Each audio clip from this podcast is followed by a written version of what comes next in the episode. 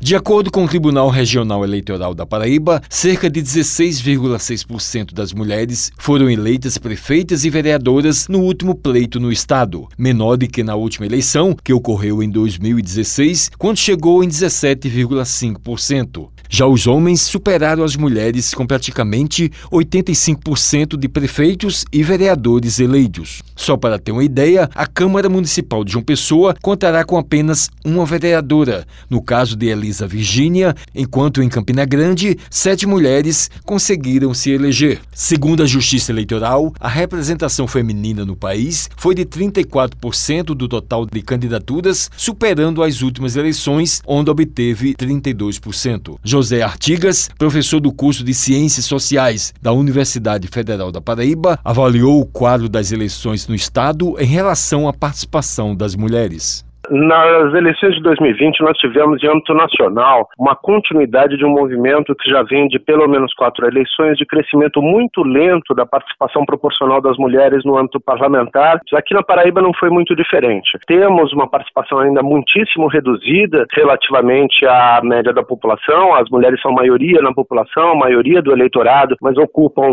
de 12 a 16% das câmaras municipais. Entretanto, nessas eleições nós vimos que na capital, João Pessoa, nós tivemos uma redução da participação proporcional de mulheres, o que é muito negativo e mostra um retrocesso em relação ao movimento que nós vivenciamos nos últimos 20 anos de crescimento, ainda que lento, da participação das mulheres no âmbito parlamentar. Ele enfatizou que ainda existe preconceito no âmbito do parlamento e governo. E esse preconceito se expressa não apenas na participação absolutamente negativamente desproporcional das mulheres no âmbito do parlamento e no âmbito dos governos. Essa distinção e desigualdade também se expressa no interior das organizações partidárias.